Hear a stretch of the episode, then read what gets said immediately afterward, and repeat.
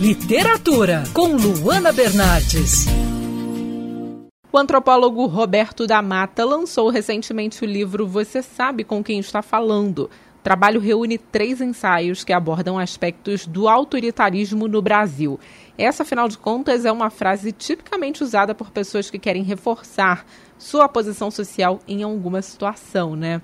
Roberto da Mata, através da frase você sabe com quem está falando, podemos compreender um pouco do comportamento das pessoas e a situação do Brasil? As frases, né? É, você sabe o que está falando, eu te amo, muito obrigado, não estou mentindo, eu acho que eu fiz uma, uma piada de mau gosto, as palavras nos exprimem, né? E nós somos expressões também de, da, da nossa família, da nossa cidade, do nosso estado. Né? Os baianos têm um sotaque diferente dos cariocas. E do nosso país, nós falamos português. Se a gente falar essa, você sabe o que está falando, em Moscou, ninguém vai entender nada.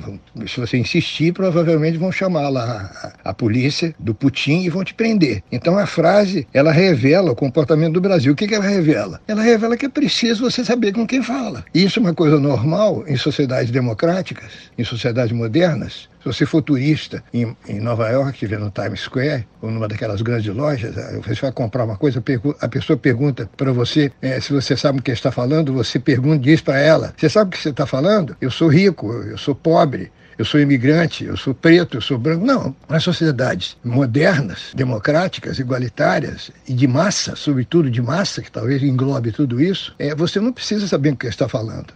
E como você convida o leitor a repensar a situação das injustiças sociais no Brasil? O convite que, que você encontra nesse livro, cujo título é um título fora do comum, né?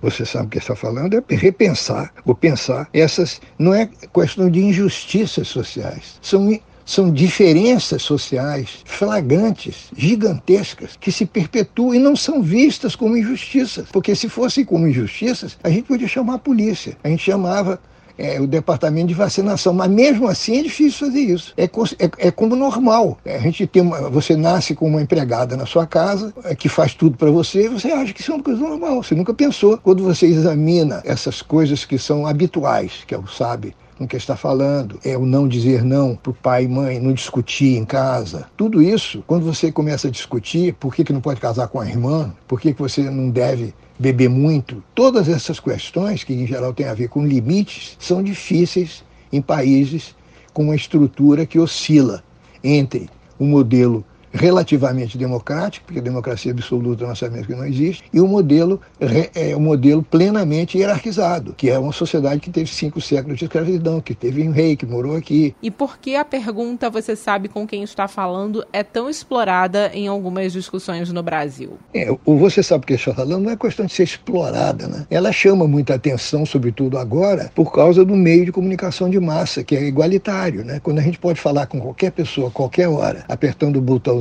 como eu estou fazendo agora e gravando, é evidente que quem está recebendo a mensagem, para quem eu estou mandando a mensagem, considera que é uma pessoa que tem muitos denominadores comuns comigo, sociais, culturais, é, intelectuais. Senão, eu não estaria fazendo isso. Eu não vou é, fazer apertar, eu não vou mandar uma mensagem. Eu, eu, eu não tenho Facebook do dos juízes do Supremo. Né? Não, não, me comunico com eles. Então, a facilidade de comunicação pressupõe um, uma, uma igualdade como um, um elemento fundamental da vida social. Quando alguém rompe com essa igualdade usando, peraí, cara, você tem que falar comigo de, maneira diferente, tem que me chamar de professor. Você sabe o que você está falando? Eu sou professor, eu sou engenheiro, eu, eu sou licenciado. Aí tem uma descontinuidade dentro de uma continuidade que é parte integrante dos regimes, das sociedades que pretendem ser democráticas. Essa que você ouviu foi entrevista com o antropólogo Roberto da Mata, que lançou recentemente o livro Você Sabe Com Quem Está Falando.